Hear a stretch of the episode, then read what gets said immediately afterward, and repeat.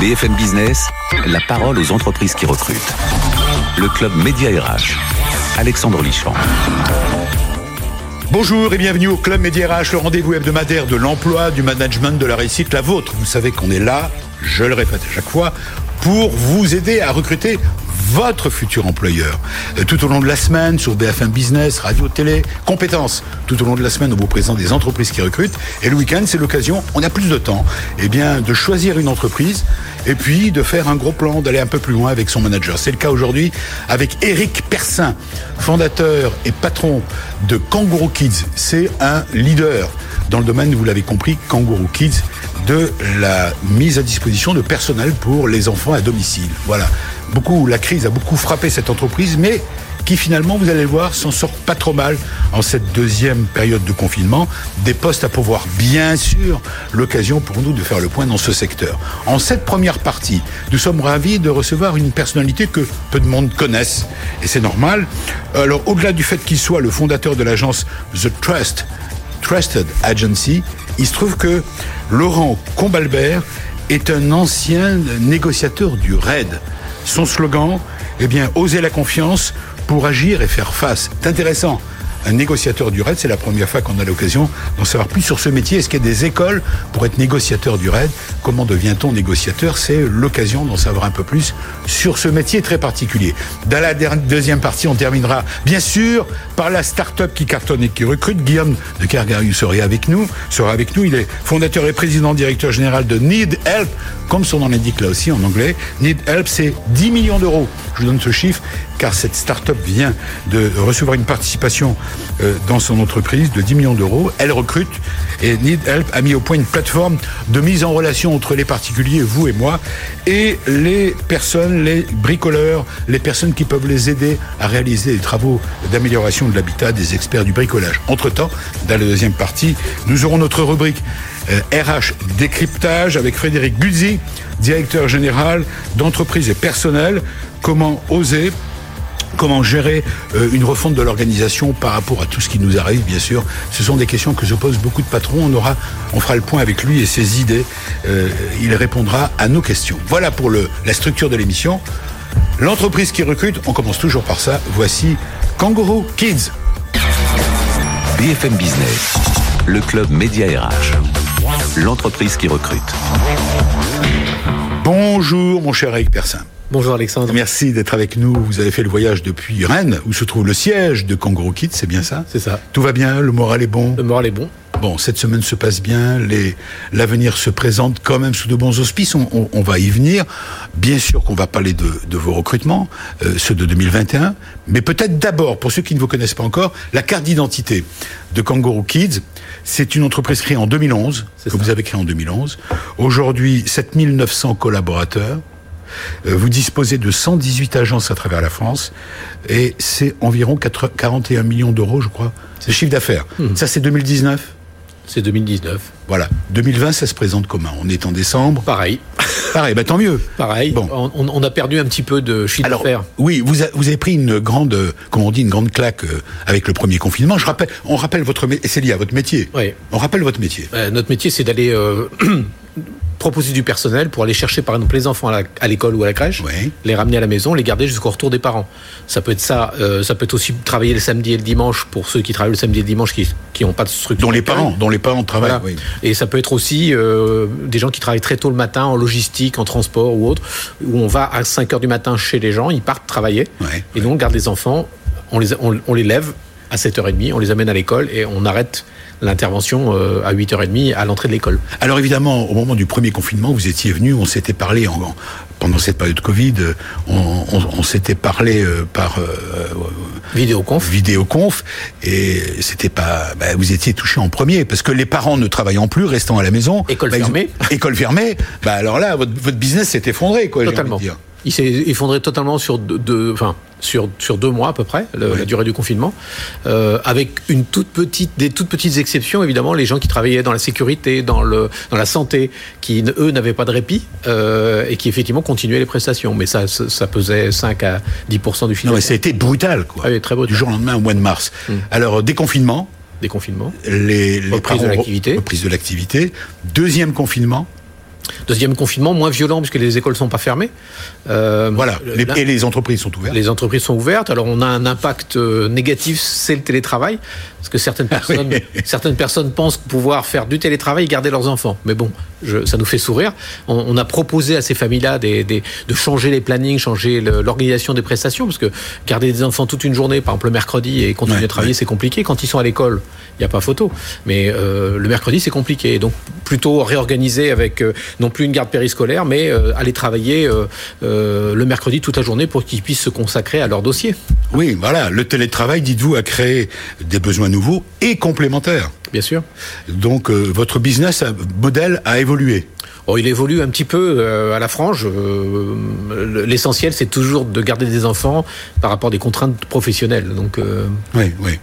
Alors, euh, j'ai cité vos 118 agences à travers la France. Félicitations. Mhm. Une belle progression. 18 crèches euh, et 12 sites de formation professionnelle, car on rappelle, et on y vient, on est là pour vous aider à, à, exprimer vos besoins en termes de recrutement, vous parlez de 200 babysitters que vous cherchez, ça. Euh, en français 200 gardes d'enfants. 200 intervenants de garde d'enfants. 200 intervenants, et à chaque fois qu'on s'en parle, évidemment, pardon, mais on y revient à chaque fois, euh, pardon, on veut pas faire de discrimination, et alors que la diversité est le maître mot de nos émissions, mais là, on le répète systématiquement, les parents recherchent des, des femmes pour s'occuper de leurs enfants. Là, malgré tout, on peut, on n'y peut rien. C'est comme ça, c'est votre marché.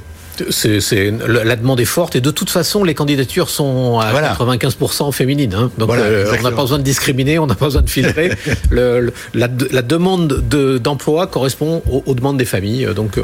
oui, on va parler des profils que vous recherchez. Ces demandes, est-ce qu'elles sont ciblées dans des régions en particulier? Est-ce qu'il y a des régions tendues où les besoins oui, sont plus importants? On a toujours des régions tendues. C'est des, des, régions à forte densité, la région parisienne, la région Rhône-Alpes, Lyon et Marseille. Voilà. Dans les autres villes, on arrive effectivement à, à opérer de manière plus conventionnelle. C'est là où les postes sont les plus recherchés pour vous, enfin les, les postes à pourvoir. Mmh. Euh, vous avez, vous faites appel à des babysitters, bien mmh. sûr, professionnels. Bien sûr. Euh, on peut ne pas être professionnel et être formé par vous, parce qu'il faut un diplôme pour pouvoir opérer. Alors, euh, pour garder des enfants de moins de 3 ans, oui. Hein, donc les bébés à jusqu'à moins de 3 ans, ce sont des, des, effectivement des professionnels qui ont un diplôme, soit un CAP petite enfance, soit le nouveau CAP qui s'appelle AEPE, accompagnement éducatif, soit un BEP sanitaire et social avec option petite enfance. Donc oui, ce sont des diplômes.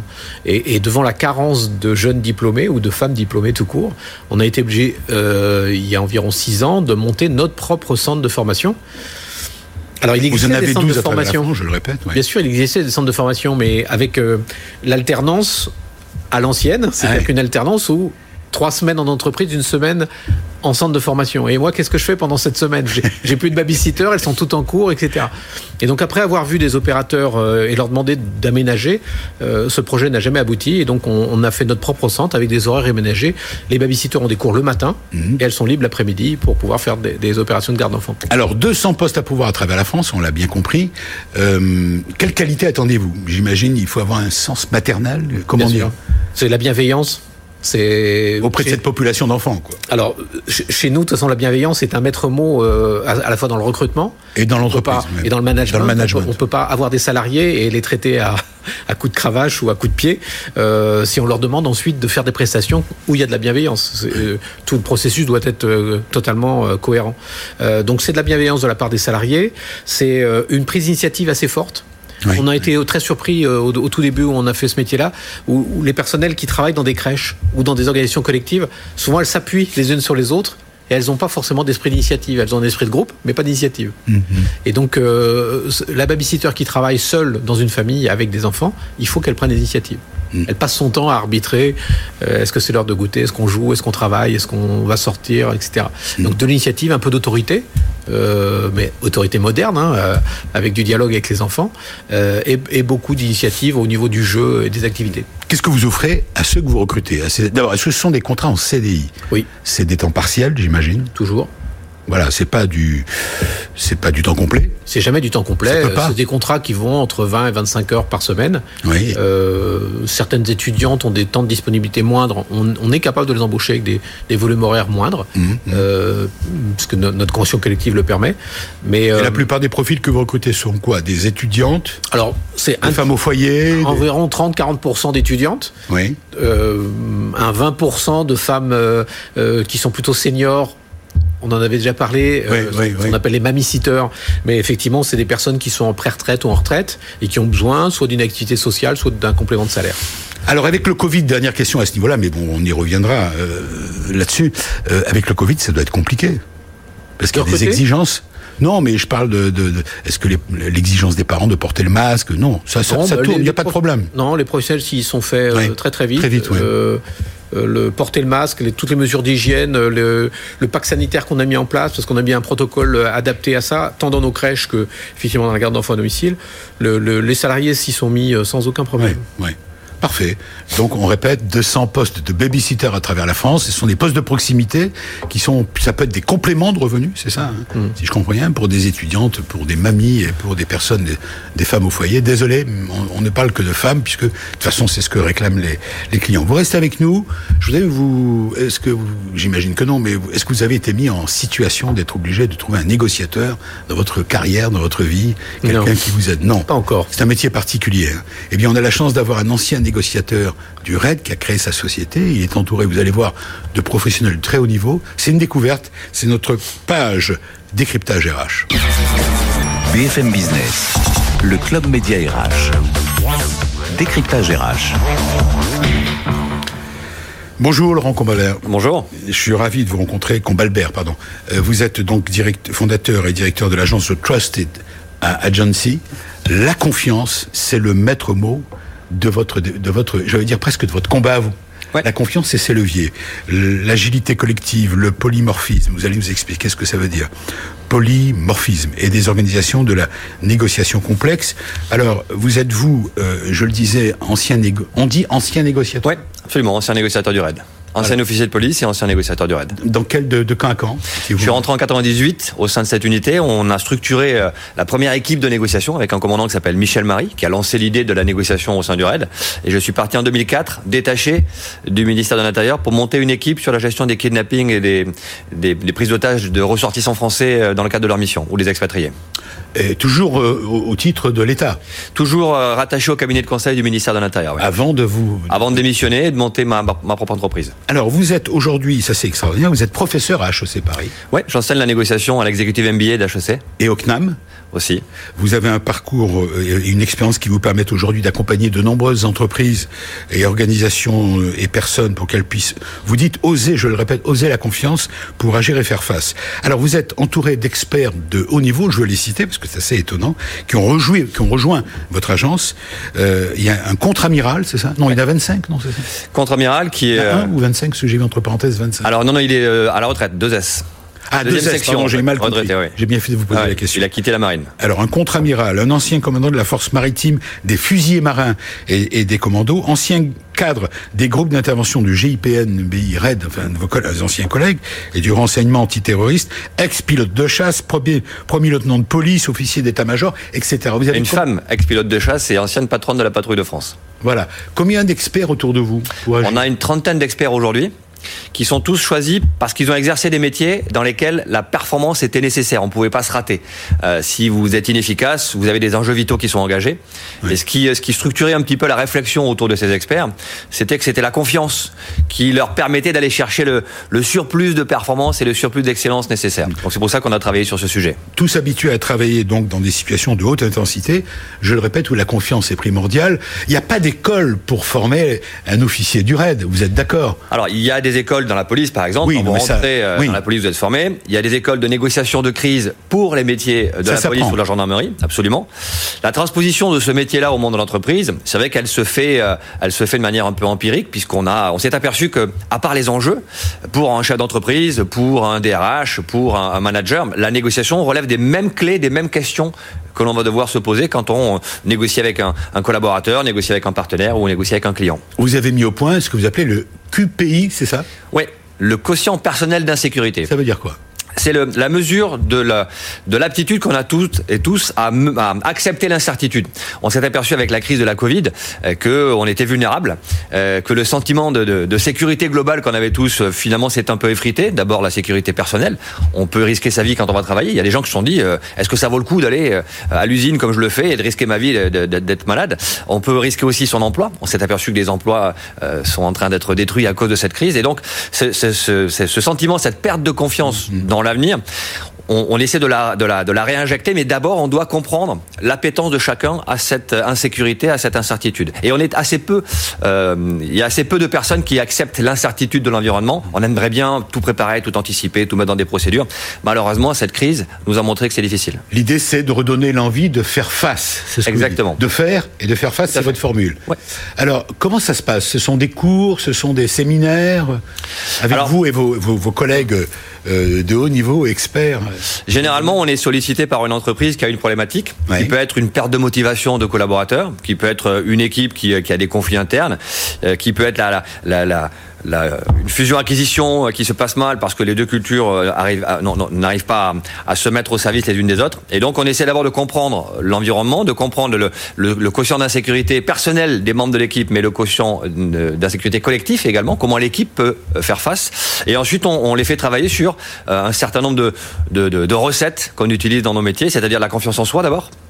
Savoir faire. Vous parlez de vous là. Alors, celui qui négocie, du négociateur. Je parle des gens qui vont devoir faire face à des situations d'incertitude. On va devoir leur expliquer que la, le premier outil, c'est la confiance en soi. Je dois être sûr de ce que je fais, je dois être sûr de moi. On évite le syndrome de l'imposteur.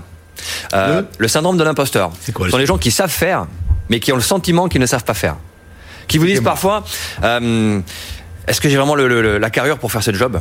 Tu crois que j'ai vraiment ma place? Il y a plein de personnes qui ont une compétence technique euh, avérée. Qui est Vous voulez dire côté négociateur, on est d'accord Non, côté côté euh, côté collaborateur d'entreprise. Ah d'accord, côté ouais. collaborateur. Bien sûr. Oui. Et donc on est là pour leur redonner cette confiance en eux, qui n'est pas liée à leurs compétences techniques, mais qui est liée à, le, à l'état d'esprit qu'ils vont devoir mettre en œuvre pour pour être efficace. Mm. La confiance d'équipe.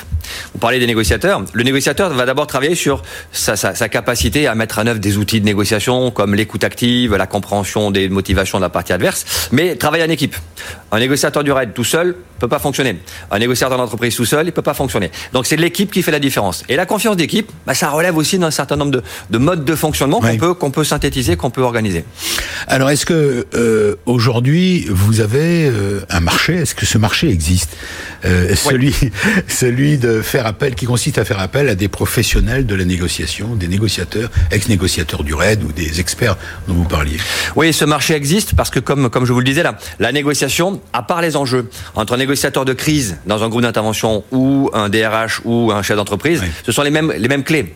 Sur quel, quel est mon, quels sont mes facteurs de crédibilité et de légitimité quand je vais négocier, et quelle est la motivation de la partie adverse, quel est le fonctionnement de l'équipe adverse, comment je, je, trouve ma marge de négociation, quel est mon point d'entrée, mon point de rupture, mon point de, euh, mon point de blocage. Bref, plein de techniques qu'on a utilisé dans des situations extrêmes qui aujourd'hui se transposent dans le monde de l'entreprise. Vous dites il faut accepter aujourd'hui l'incertitude d'un monde dans lequel on vit, encore plus fragilisé par la crise euh, de, qui nous arrive de la Covid-19.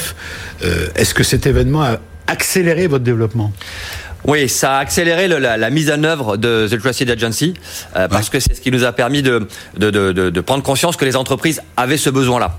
La, la, la, confiance, c'est une soft skill, c'est quelque chose qu'on considère comme étant euh, acquise ou non, mais, mais qui, qui n'est pas forcément formalisé dans les formations euh, dans les entreprises.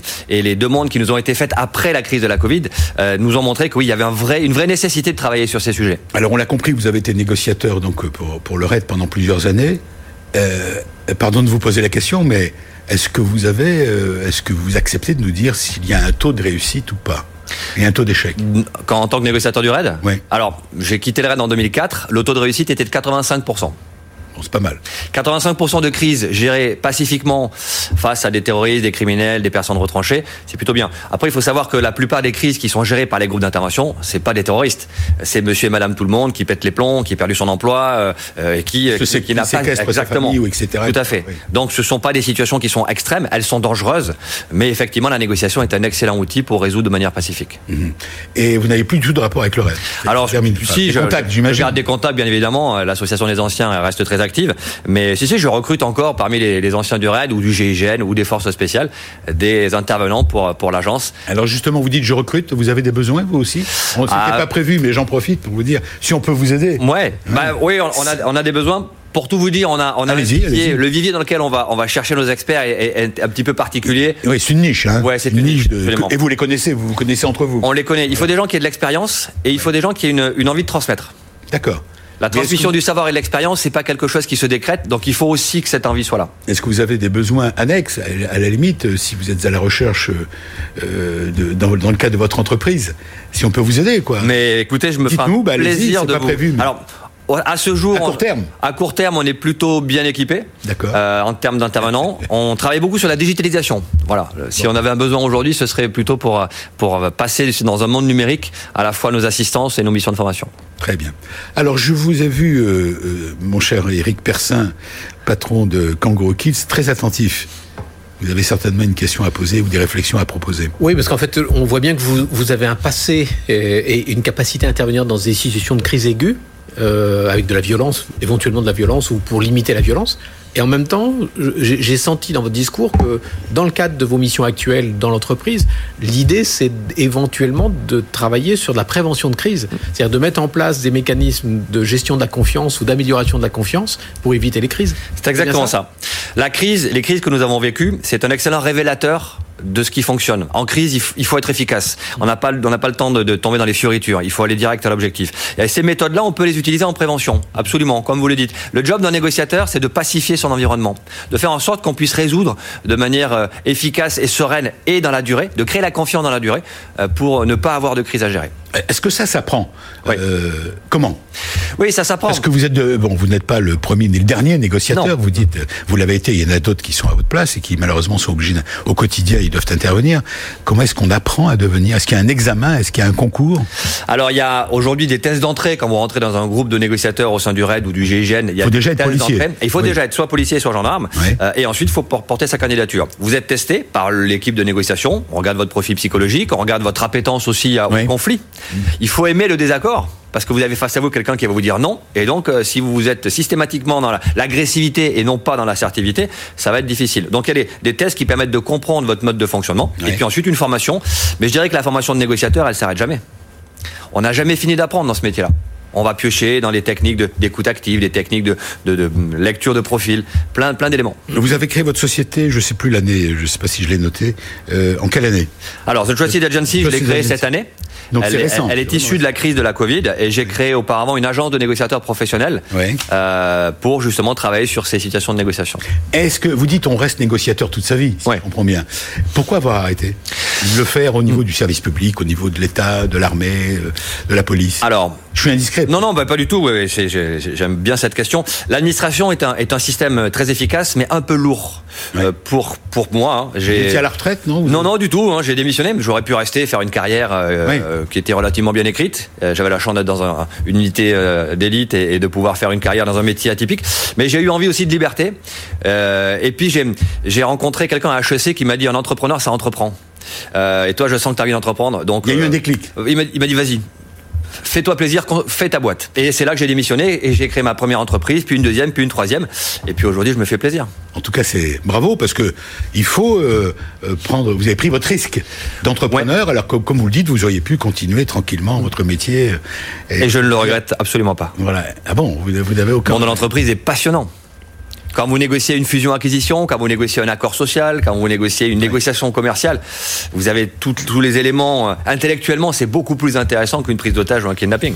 Oui, Et c'est dans la durée. Vous allez devoir créer cette confiance dans le temps. Éric Persin. Oui, je reviens, je reviens à ma prévention. Euh, moi, je dirige un réseau de franchisés. C'est 70 personnalités différentes, avec des enjeux différents. Alors évidemment, ils ont un tronc commun et une âme, c'est de travailler dans la garde d'enfants avec nous, etc. Est-ce que vous, vous avez des- déjà une expérience ou des méthodes à mettre en œuvre pour que le management, les responsables de mes réseaux euh, puissent travailler sur justement l'entretien, la vigilance sur euh, cette mise en place de confiance? Oui, bien sûr. Bien sûr. On est amené à travailler avec, dans des métiers où la confiance est nécessaire, et le vôtre absolument. Quand on travaille avec des enfants, vous devez faire confiance à vos équipes. Elles doivent avoir, avoir confiance en elles, parce que comme vous le disiez très justement, il faut prendre l'initiative. Et l'initiative ne- n'existe que s'il y a la confiance. Mais euh, vous passez aussi votre temps à négocier. J'ai écrit un certain nombre de livres, j'en ai écrit 23. Celui qui, un de Wow. ceux qui m'a le plus, le 23. plus, euh, ouais, un, un, un de ceux qui m'a le plus euh, intéressé à écrire, ça s'appelle Devenez meilleur négociateur que vos enfants. Parce qu'on passe notre vie à négocier avec les enfants. Et pour négocier, il faut qu'il y ait des choses pas négociables, qui soient figées et qui, sur lesquelles on ne revient pas. Et puis tout un tas de choses que l'on peut discuter. On fait les devoirs maintenant, on les fait plus tard, on, range la, on va se brosser les dents le- euh, à cette heure-ci ou un petit peu plus tard. Il y a plein de choses que vos équipes doivent Quel est le titre du livre? Devenez meilleur négociateur que vos enfants. C'est chez qui? C'est- euh, chez ESF Éditeur. Parfait. Vous pourrez le, le rééditer, il pourrait fonctionner encore. On est à la deuxième édition, ça marche. Cher euh, négociateur, ex-négociateur du RAID, Frédéric, euh, non pas Frédéric, Laurent Combalbert, pardon, vous restez avec nous, d'autres invités nous rejoignent et vous pourrez participer à, l'échange qu'on va avoir. Allez, le Club Média RH, deuxième partie, c'est pour tout de suite. BFM Business, le club Média RH, la parole aux entreprises qui recrutent. BFM Business, la parole aux entreprises qui recrutent. Le club Média RH, Alexandre Lichamp. Le club, donc, seconde partie, merci de nous rester fidèles, avec deux experts qui vont, enfin, un expert surtout et une start-up qui cartonne et qui recrute. Dans quelques minutes, c'est Frédéric Guzy, qui lui est directeur général d'entreprise et personnel. Vous connaissez bien sûr cette organisation. On va la détailler dans quelques minutes. Sachez que euh, Frédéric Guzy veut nous parler de comment envisager la transformation, une refonte de l'organisation plutôt euh, du travail et une transformation managériale. Vous voyez à quoi je veux faire référence, bien sûr, à la crise du Covid, de la Covid, du Covid, et qui bouscule tout ça. Et puis euh, la start-up du jour. euh, son dirigeant Guillaume de Cargariou, euh, est déjà dans le studio. Il est fondateur et président directeur général de Need Help, comme son nom l'indique, qui vient de lever 10 millions d'euros. C'est une plateforme qui propose une mise en relation avec des particuliers qui ont besoin d'aide pour réaliser des travaux. Et à ce moment-là, c'est un réseau d'experts et de bricolage qui euh, se mettent en contact avec vous. Voilà. Euh, mais nos invités de la première partie sont toujours là. En l'occurrence, Eric Persin, président et fondateur de Kangaroo Kids. Rebonjour, Eric Persin. Le Rennais, le siège est à Rennes, une entreprise en très bonne santé qui recherche des babysitters. Et puis toujours avec nous un ancien du RAID qui a eu la gentillesse de venir nous parler un peu de ce métier particulier. Et Laurent Combalbert, rebonjour. Bonjour. Euh, qui est fondateur de l'agence de Trustest- Trusted Agency et qui a mis au point un, un- un moyen de, de favoriser donc la négociation et qui dit qu'il faut savoir apprendre à faire face. Alors, on va tout de suite redémarrer avec notre rubrique donc décryptage RH. BFM Business, le club Média RH. Décryptage RH. Bonjour Frédéric. Bonjour. Merci d'être avec nous. Alors la crise sanitaire et plus particulièrement le confinement ont mis, c'est le moins qu'on puisse dire, à mal l'organisation du travail. Euh, pour s'adapter, les entreprises ont été convaincues, bien sûr, qu'il fallait euh, reconsidérer leur mode d'organisation. Les collaborateurs en travail à distance se sont trouvés quant à eux en situation compliquée. Et c'est tout ça, c'est ce- c'est sur ce sujet-là que, au nom d'entreprises et, personnelles, vous venez nous, nous faire partager vos réflexions. Un mot d'abord, avant d'entrer dans le vif du sujet. Entreprise et personnel, c'est une association. Tout à fait. Entreprise et personnel est une association d'entreprises hein, qui, a, Oui. qui a 50 ans. Oui. Euh, cette association regroupe environ 100, 100, 100, en- 100 entreprises. De toute taille. Euh, plutôt des grosses. hein. Ouais, on a, c'est vrai qu'on est, on est plutôt. Ça existe depuis combien de temps Depuis 50 ans. On a été créé en 69. Dans quel but Et l'idée, c'est euh, c'est de, de permettre aux collaborateurs des, euh, des- de ces entreprises de, Oui. de bosser ensemble euh, sur, euh, sur les phénomènes sociaux et sociétaux qui impactent les, les politiques RH, en fait, et euh, sociales et RH. Euh, et donc, on produit euh, dans ce cadre-là, avec les entreprises qui sont, euh, qui sont adhérentes, des, des rapports, des études, des réflexions. Hein, on, les, on les aide à travailler. Oui, Et puis, et puis on, on- on les accompagne également pour mettre en œuvre, et elles nous demandent régulièrement également d'intervenir euh, pour du conseil ou pour de l'accompagnement. D'accord. Alors aujourd'hui, on est dans une situation, depuis quelques mois, en situation particulière, où vous êtes penché là-dessus, euh, qui a fait naître de nouvelles attentes euh, envers leurs managers, une situation qui pose la question de leur légitimité, je parle des managers. Est-ce que réellement la question se pose? Alors, la- la Vous l'avez enregistré, vous l'avez noté Ah oui, on, l'a- noté, la question du management euh, et du manager en particulier est une question euh, essentielle, prégnante. Euh, les, euh, les managers sont, sont en souffrance. Ils, ils sont vraiment, alors on dit les premières lignes, les deuxièmes lignes. Aujourd'hui, on a des expressions, mais ils sont vraiment en première ligne. hein. On est, je pense que c'est- eux qui font le lien avec l'entreprise hein, entre euh, le salarié qui vit toute cette situation un peu compliquée, inédite qu'on a qu'on n'a jamais vécue C'est difficile. est très difficile. Et l'entreprise, ben, c'est le manager qui est, qui est au croisement, hein, de, qui, est, qui est le relais de l'entreprise, qui est le, le représentant de l'entreprise auprès de ses équipes. Et en ce sens, ils sont encore plus en difficulté que le, que le salarié lambda. hein. Alors, pour les managers d'aujourd'hui, comment concilier autonomie, justement, hein, puisqu'on vient d'en parler avec le télétravail, autonomie et contrôle, souplesse et cadrage, approche directe ou approche participative, bref, performance et qualité de vie au travail. Parce Ouais. que on a, on a dans cette émission euh, depuis quelques années, on parle bien sûr, on a toujours mis en avant Mm. cette idée de la qualité de vie au travail, du bien-être au travail et du bien-être professionnel. Ça devient compliqué dans une période où on est chez soi. Ouais, enfin ça devient compliqué parce que de toute façon, euh, vous l'avez dit tout à l'heure, Ouais. on, on est tous, on n'est pas forcément tous en, en super forme hein, compte Mm. tenu du, du contexte euh, sanitaire, économique et, et, et puis pour ceux qui malheureusement qui sont malades. On a, euh, on, a, on a eu une situation qui est assez inédite dans la première, surtout pour le premier confinement, Oui. pour pour les managers et, et face à cette situation, finalement, les managers ont eu euh, différents types de comportements. Euh, Il y a eu, alors, on peut les catégoriser. Il y a eu le euh, le, manager euh, qui était totalement dans le déni, hein, donc euh, totalement dans le déni. Il disait bon, c'est comme d'hab, donc on voilà, je continue. Alors tout le monde est, j'ai pas les équipes euh, avec moi alors que d'habitude je les ai. Euh, euh, ils sont chez eux avec les gamins, etc. Mais c'est pareil. Mais fait pareil, on change rien. Alors il y a- après il y a eu le manager hyper angoissé. Alors celui-là, il appelait tous les jours. Il voulait donner du boulot absolument parce qu'il il voulait pas. euh, Il voulait pas que les gens restent à rien faire, en rien pyjama faire, etc. dans les Une grosse inquiétude. Et puis il y a eu des, et puis il y a eu des managers qui ont été, disons, euh, plus adaptés, euh, plus pragmatiques et qui ont essayé, ont essayé de, de mixer les deux.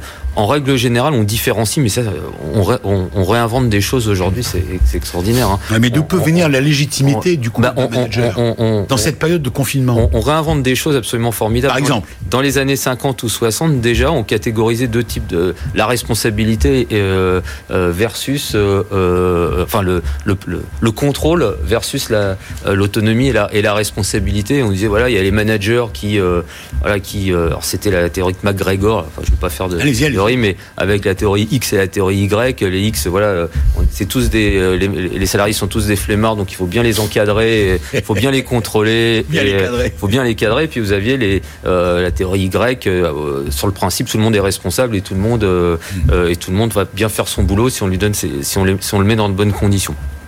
En fait, on a éprouvé réellement aujourd'hui pendant la crise, on a éprouvé réellement beaucoup beaucoup de théories et en situation un peu de, de crash test hein, presque. euh, voilà. Et en fait, ce qu'on- ce qu'on s'est rendu compte, c'est qu'aujourd'hui, les, les bonnes pratiques managériales, c'était ni l'un ni l'autre. En fait, c'est ni l'un ni l'autre. C'est alors certains appellent l'hybridité, euh, c'est bon, peu importe. Alors c'est quoi? Mais- mais, ah, bah, l'hybridité, En trois points, comment vous pourriez les définir? Alors en trois points, comme un Ah, Il faut bien euh, euh, donc en, se donner un petit cadre. pour se donner un petit cadre, en fait, euh, l'hybridité, c'est c'est donner un cadre suffisamment précis pour permettre, je vais faire qu'en deux points, je suis désolé, Allez, pour permettre, pour permettre à l'autonomie et à la responsabilité de s'exercer euh, le plus possible. Euh, Aujourd'hui, c'est vraiment ce qu'on a vu euh, dans, dans, dans la crise. Si je prends l'exemple du télétravail, on en, a, on en a parlé avant de rentrer, ce fameux télétravail que tout le monde Tout le monde vit, euh, enfin que 30% maximum des Français vivent. hein, il y a quand même 70%. Oui, c'est pas tout le monde. Vous avez on, oublie, euh, on oublie. Et d'ailleurs, euh, j'ai beaucoup axé mon intervention sur le manager du télétravailleur parce que c'est c'est plus facile pour l'illustration, mais tout le monde n'est pas en télétravail. tout le monde n'est pas en télétravail. Il y, a, il y a des gens qui sont. Et tant mieux, parce que sinon il y aurait personne dans les rues et personne au boulot. C'est vrai, mais il y a aussi des gens en activité partielle, mais bon, ça c'est ou en chômage, mais c'est- c'est un autre sujet. Euh, donc on a euh, on a des managers qui euh, qui donc euh, ont euh, dans le cadre euh, dans le cadre du télétravail dû, à dû réfléchir à leur organisation. Et euh, on s'est rendu compte que ceux pour lesquels l'organisation était déjà très structurée, c'est-à-dire qu'il y avait des process très très très très cadrés et euh, un horizon euh, et une prévisibilité de l'activité euh, euh, euh, parfaite. Dans ce cas-là, le télétravail ne, posait euh, absolument aucune Et difficulté. le deuxième? Et là où c'était difficile, c'est où on avait finalement des gens qui étaient relativement euh, euh, autonomes dans des activités qui étaient assez peu cadrées et euh, mais qui euh, euh, et, pour lesquelles la prévisibilité de l'activité alors ça peut être je sais pas parce que le, marché est fluctuant pour plein de raisons était extrêmement difficile. Et donc et là le télétravail c'était quelque chose de très compliqué à mettre en place. Et, et la difficulté la difficulté, on va dire, c'est que dans ce cadre, dans ces organisations de travail qui sont très souples, très ouvertes, Mm. la difficulté, c'est qu'il faut mettre un cadre. Et c'est ça, et c'est et c'est ça le, c'est- c'est c'est vraiment ça que je, que je, que intervenir je veux mettre en avant. Quoi. Mais je pense que je l'ai Euh, entendu tout à l'heure. ouais. C'est tout à fait. Quand on parle de polymorphisme, dont Oui. vous aviez parlé tout à l'heure, c'est ça. c'est pas vrai. Le polymorphisme, c'est la capacité d'une organisation à hybrider ses modes de fonctionnement. Oui, oui. Dans certaines circonstances, ça doit être rigide, ferme, la discipline forte et la transgression interdite. Et dans d'autres cas, eh bien, on lâche un peu la discipline, on permet l'adaptation, l'autonomie, la prise de responsabilité. À noter cependant que tout le monde n'est pas prêt ou n'a pas envie de prendre les responsabilités et l'autonomie quand on lui donne. Il y a des gens qui adorent ça, qui, acceptent la délégation, et puis d'autres qui vous disent attendez, moi vous me dites quoi faire, me donnez un process, je l'applique et, et on en reste là. Donc il faut aussi considérer que dans la population des gens qu'on accompagne, certains sont faits pour l'hybridation et acceptent ça, vont même, vont même la pousser à, Oui. à son paroxysme, et d'autres sont pas du tout prêts à ça. Et on peut pas en vouloir à ceux qui disent. euh, Absolument, non, bien ils sûr. ont été embauchés, ils ont un cadre, ils veulent un cadre, ils en Exactement. ont Il y a besoin. des gens qui aiment, qui aiment ça, qui ont besoin de ça, qui ont une faible appétence à l'insécurité, qui ont un quotient personnel d'insécurité faible. Il faut qu'on les cadre, il faut qu'on prévoit. Et Il n'y sinon, a pas de reproche à leur faire. Absolument, ils sont comme ça, ils Ils fonctionnent ont comme raison, ça. ouais, ils sont payés pour. euh, Et puis même certains n'ont pas conscience qu'ils fonctionnent comme ça, c'est leur mode de fonctionnement. Mais il y a un enjeu fort pour le pour, pour aller totalement dans votre Allez-y, sens, il y, a, Frédéric. il y a un enjeu fort pour le manager dans ce cas-là, Eric. parce que euh, parfois euh, les euh, les collaborateurs sont dans une activité qui nécessite ou les conditions de la réalisation de l'activité nécessitent un peu de délégation. Donc la question pour le manager, c'est comment je fais avec des populations qui peut-être ont moins d'appétence euh, pour cette autonomie. Et comment comment je fais Comment je les fais monter comment je les fais monter et comment je leur donne un cadre quand même parce Hmm. Alors, des- Frédéric Guzy, pardon, euh, je me fais un peu l'avocat du diable, je suis là pour ça, quand même. Bon, vous, entreprise et personnel, euh, quel est votre apport Au-delà de la réflexion, parce que là, vous nous avez expliqué, je, je vous agresse pas, hein, mais, Non, mais il y a pas de- j'essaie de comprendre. Qu'est- qu'est-ce que vous apportez dans cette histoire? Vous constatez, on a compris, vous faites un constat, mais au-delà de ça, quel est votre apport alors je, concret pour pas auprès de vos adhérents Pour pas faire de citation, euh, euh, déjà savoir caractériser le problème, c'est déjà une grande partie de la solution, hein, sans vouloir. euh, Oui, euh, mais d'accord. euh, D'accord. euh, Mais au-delà de ça, non, c'est juste une la- question. La, la que vous deuxième, mettez en la- place des- en fait, nous, des propositions notre concrètes activité, parce que tout à l'heure, euh, notre activité, c'est deux choses. C'est l'étude de la publication de l'analyse, Hmm. ce que je, Ce que vous venez de faire, oui, oui, tout à fait. et on fait du conseil et de l'intervention. Donc qu'est-ce qu'on qu'est-ce qu'on met en place dans les entreprises? Qu'est-ce qu'il faut mettre en place Quel est le premier point à mettre en place? Il nous reste deux- une minute. Du dialogue. Du dialogue, du collectif, vous en avez parlé tout à l'heure. On a donné aux managers pendant la période plein d'outils, euh, des, des webinars, euh, des, euh, des outils de Je ne d'e-learning. sais pas ce que c'est qu'un webinar. Un webinar, bah, c'est euh, Je connais un visio- sino-binar, mais c'est une visioconférence en ligne. C'est une visio, c'est une conférence en ligne. Donc euh, vous avez euh, eu plein d'outils comme ça digitaux qui ont été donnés avec euh, en disant un catalogue quoi et les managers y. Euh, nous, ce qu'on propose, c'est plutôt de l'accompagnement collectif. C'est ce que vous faites, vous avez des experts ce qu'on fait, c'est ce qu'on a, on a des qui experts accompagnent qui vos- qui accompagnent des équipes managériales à, euh, à, Oui. à trouver les solutions qui, à- qui, s- qui sont adaptées à leur situation. Et la, la première des solutions, c'est, je pense que, mais vous l'avez dit tout à l'heure, c'est de, euh, sans doute, c'est de, de, de favoriser euh, lors du retour au travail, euh, lors du travail, l'échange collectif, l'échange dans l'équipe. Alors là, je peux vous dire qu'on n'y est pas encore, mais puisque vous dites que c'est 30% de personnes de Français, Françaises qui sont en télétravail, euh, nous, on aura euh, du pain sur la planche, parce que le jour, et qu'on espère le plus vite possible, il y aura le rush euh, j'espère, de, cette fin de situation où tout le monde reviendra au travail, on aura des sujets à évoquer. C'est le retour, the retour au bureau, the retour au travail. Et là, on va vont se poser d'autres, d'autres questions. Bon, mais on n'y est pas, euh, Mais, malheureusement. mais si, on y est déjà en fait, parce que, enfin, on, on peut déjà penser cette question-là, parce que Est-ce la que vous l'anticipez Ouais, parce que en fait, la question du retour avec le télétravail pour les 30% qui Ouais. le font, euh, il y a des il y a des activités, nous, nous on constate, on analyse, il y a- il y, a des activités qui Ouais. finalement, on a découvert qu'elles pouvaient très bien se faire en télétravail. Et donc la question qui va se poser, alors qu'avant le télétravail c'était ou le c'était euh, maintenant le télétravail ça doit être fait. Donc la question qui se pose c'est pourquoi on revient au bureau et qu'est-ce qu'on va faire C'est au ce que je dis, voilà. Donc et, il y aura et- autant de questions. et donc ça, on est en train, effectivement, on est en train d'y travailler, et je pense que c'est le premier sujet d'échange dans les équipes. Hein, Alors, je- oui, Laurent, Balbert. Ouais, gérer le retour, c'est vrai que c'est compliqué. Nous, on a eu, un- on a eu un, de nos clients. Retour vers le futur, là. Ouais, on a eu un de nos clients qui nous a sollicité parce que quand les premières lignes que vous évoquez, c'est-à-dire ceux qui sont restés euh, au travail, ceux qui sont restés au contact du métier, euh, ont vu arriver ceux qui sont partis en télétravail pendant deux mois et qui sont venus euh, travailler dans l'entreprise, euh, eh bien, on a eu une, une, une logique de concurrence entre les deux et ils ont commencé à s'accrocher en disant attendez, mais vous, vous êtes, vous êtes planqués pendant deux mois et nous, on- nous, on est allé travailler Ouais, tous les jours. ouais. Ah ouais. Et ça veut dire qu'il faut remettre ce lien dans les équipes pour éviter justement de créer ce clivage entre ceux qui sont restés travailler au contact et ceux qui sont restés en télétravail. Donc il y a du boulot, quoi. Il y aura du boulot. Il y a toujours du travail sur l'agilité collective. Donc cette, cette période-là actuelle vous permet de tester, c'est ce que vous dites, et vous aussi, permet de préparer je- le, le- le retour qu'on espère le plus vite possible. Vous restez avec nous, euh, vous avez été start-up, non pas vous, entreprise et personnel, ça n'a pas été start-up, mais vous, vous en êtes une. Oui. Ça a été créé quand euh, Alors j'en ai créé une en 2013, une en 2017 et une en 2000, euh, en 2020. 2020, c'est The Trusted Agency. Trusted Agency, c'est la dernière, ouais. D'accord. Et vous, vous aimez bricoler Vous aimez J'adore. Ah oui, bah, vous n'êtes pas mon client. Alors, et vous, vous aimez bricoler Non mais je peux rejoindre l'équipe de ah, monsieur. ouais. Ah, voilà, qui aime, qui aime pas bricoler, qui est comme moi, c'est notre ami Frédéric Guzy. C'est parce que je cherchais une perche pour amener la start-up qui cartonne et qui recrute. Mais on s'est déjà vu et je, je rejoins son équipe comme bricoleur, on en a parlé. Bon, c'est très bien. C'est du bricolage dont on va parler. Comment faire pour aider vous qui êtes à la recherche de professionnels ou d'experts, de bricoleurs, d'experts et de bricoleurs, pour des travaux que vous voulez réaliser chez vous? Ben, C'est une plateforme qui vient de recevoir un appui de masse, puisqu'elle vient de trouver 10 millions d'euros et qu'elle recrute. Elle a des postes à pourvoir. C'est parti, la start-up.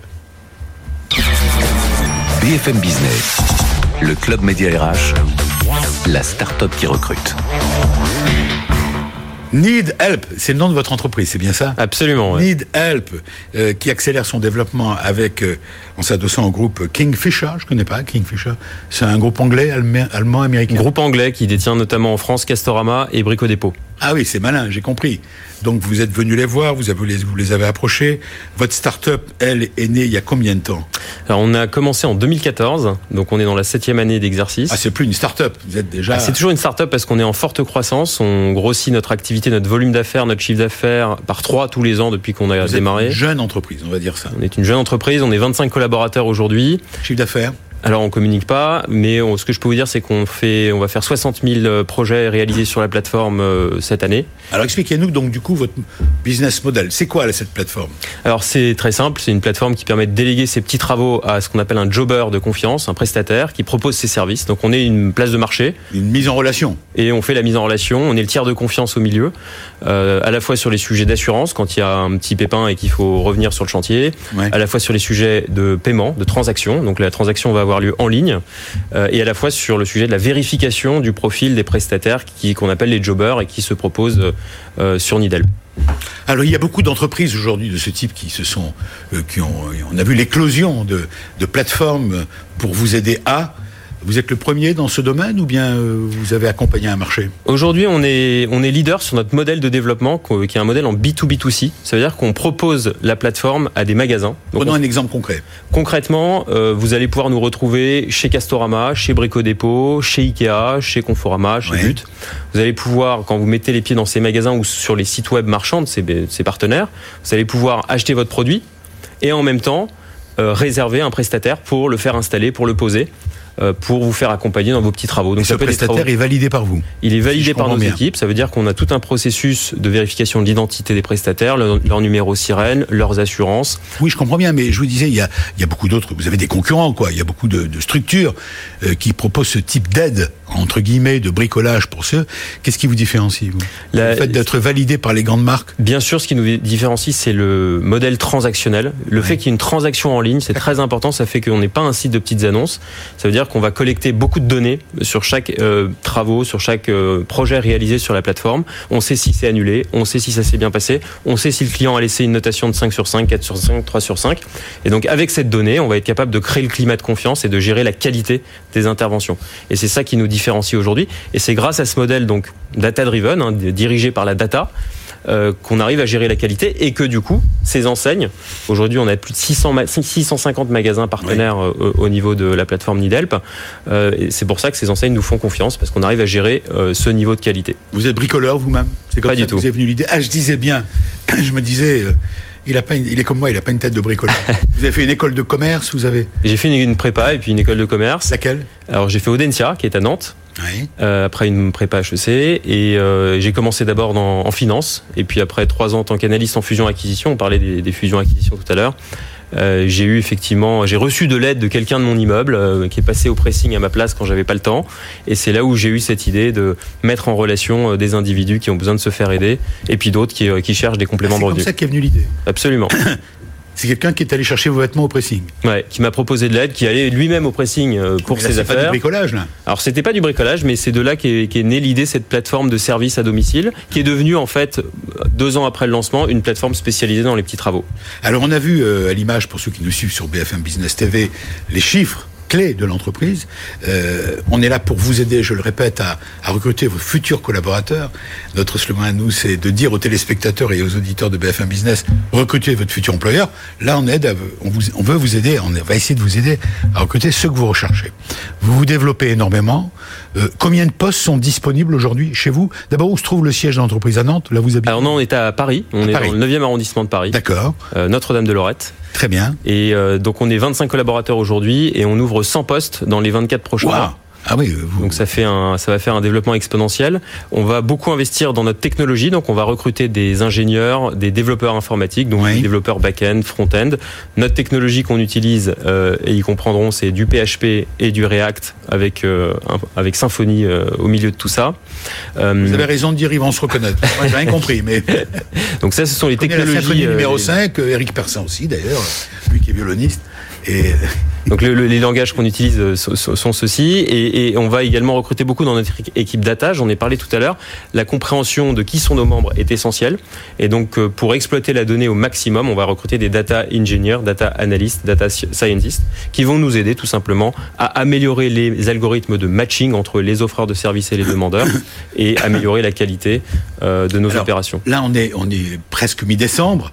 Vous avez des postes, euh, j'ai envie de dire, euh, est-ce qu'il y a des postes à pourvoir urgemment, là tout de suite? Alors on a des postes euh, Est-ce que, là aussi? Oui, absolument. Et En tant que journaliste, on veut savoir le, quel est le news, quel est le hot news, comme on dit dans notre jargon. Alors les postes urgents, on ouvre euh, l'Angleterre, donc on cherche un, des, un responsable pays pour l'Angleterre. On va ouvrir Tout de suite, là. tout de suite dès le premier trimestre Quel type 2021. de profil?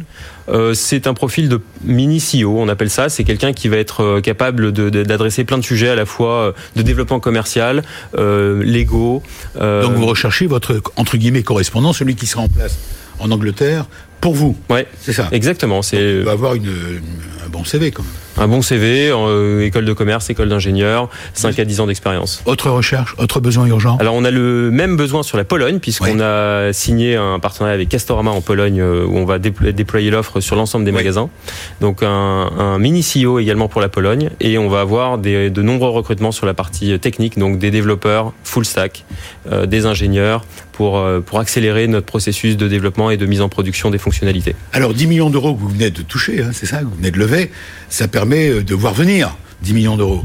Et ça vous permet de recruter. J'imagine que ça c'est rassurant pour les candidats euh, quand on a 10 millions d'euros. Euh, et en même temps, euh, qu'est-ce que vous leur offrez Qu'est-ce que vous avez à leur offrir? Qu'est-ce que vous attendez d'eux à la fois? Quel type de qualité attendez-vous Et qu'est-ce que vous avez à leur offrir? Et En fait- on posera la question à Eric Persin. Ça m'intéresse d'avoir son avis. En fait, on cherche des candidats qui sont, on reste une jeune start-up, donc c'est vrai qu'ils sont, qui sont prêts à participer, on va dire, au risque de l'entreprise. On est une, une, une start-up qui est en hyper croissance, qui fait x3 tous les ans. Donc il faut avoir des profils qui ont envie de rentrer dans cette aventure d'hyper Et participer. et d'y leur participer. Exactement. Grandir avec. Et nous avons d'ailleurs un, un plan d'incentive à proposer euh, à- aux futurs managers qui vont nous rejoindre euh, pour qu'ils aient effectivement les deux pieds dans le, les deux pieds dans le bateau. Eric Persin. Alors, notre invité témoin là. Pour vous développer, vous êtes un de jobbers, c'est comme ça que vous les appelez. Euh, quel est le statut de ces jobbers et comment vous pouvez garantir et éviter euh, le scandale qu'on connaît chez Uber Eats ou tous les livreurs euh, de, de repas euh, qui, dans lequel on voit du travail dissimulé, euh, des, des gens qui se prêtent des cartes professionnelles, etc. Alors on a des processus assez assez stricts euh, pour vérifier justement qui sont nos jobbers. Ce sont des auto-entrepreneurs la plupart. On a aussi des artisans. Ils sont euh, vérifiés euh, par une API en fait qui va vérifier leur numéro sirène et qui c'est l'API du gouvernement qui est mise à disposition en open en open source. Et donc on va pouvoir vérifier leur numéro sirène, la validité de l'existence de leur de leur entreprise euh, grâce à ces outils qui sont mis à disposition par le par le gouvernement. On va aussi vérifier leurs assurances. Donc on va s'assurer qu'ils sont bien assurés pour les prestations qu'ils vont effectuer sur la plateforme. Euh, et, et- et on a tout un, un- toute une autre série de, de vérifications qui nous permettent de. Voilà. Après, pour pour revenir sur votre point sur euh, les Uber-like, euh, nous ce sont des, des, des indépendants qui viennent compléter leurs revenus. Ils viennent pas du tout générer l'intégralité de leurs revenus sur la plateforme. C'est un plus pour eux. C'est un plus pour eux et, et ça c'est extrêmement important. Ça fait qu'il n'y a pas de dépendance économique entre les jobbers et la plateforme. En tout cas, je note que euh, comment euh, quelqu'un qui n'a aucun aucune, comme moi, hein, aucune capacité à faire du bricolage, peut un jour devenir patron d'une plateforme qui multiplie son chiffre d'affaires par trois sur le thème du bricolage destiné au grand public. Bravo. Et euh, le prochain business, ça sera quoi alors le Ah bah on a déjà pas mal de cinéma peut-être. vous n'êtes pas acteur ni metteur. Pas du tout, pas du tout. on vous souhaite bonne chance. Donc on a bien enregistré. On espère vous avoir aidé aujourd'hui à trouver ce que vous recherchez. Je remercie tous ceux qui ont eu la gentillesse de venir ce week-end pour échanger avec nous. Euh, d'abord, vous, Éric Persin, d'avoir pris le TGV. Vous avez mis le masque pour venir de Rennes. Bonne chance à vous pour vos. Euh, vous les appelez comment les, les, les babysitters. Les babysitters, tout simplement. 300 hum. babysitters de poste à pourvoir. Merci à notre ami ancien Duret pour nous avoir présenté son entreprise, l'agence The Trusted Agency. On vous trouve. On peut dire TTA, ça va plus vite. Allez, TTA, d'accord. Merci à l'entreprise et personnel pour s'intéresser au sujet, bien sûr, de, des hommes et des femmes qui travaillent à distance. Et bonne chance à vous dans le cadre de votre recherche, de, dans votre développement et de votre recherche de, nouveaux collaborateurs. Voyez, il y a de l'emploi, ça existe, ça se multiplie. Ne euh, baissez pas les bras. On est là pour vous aider à y croire. Peut-être pas besoin de nous d'ailleurs, mais on vous souhaite bonne chance. Restez avec nous, on se retrouve le week-end prochain pour de nouvelles offres d'emploi, nouvelles pages RH. Bon week-end, salut BFM Business, le club Média RH, la parole aux entreprises qui recrutent.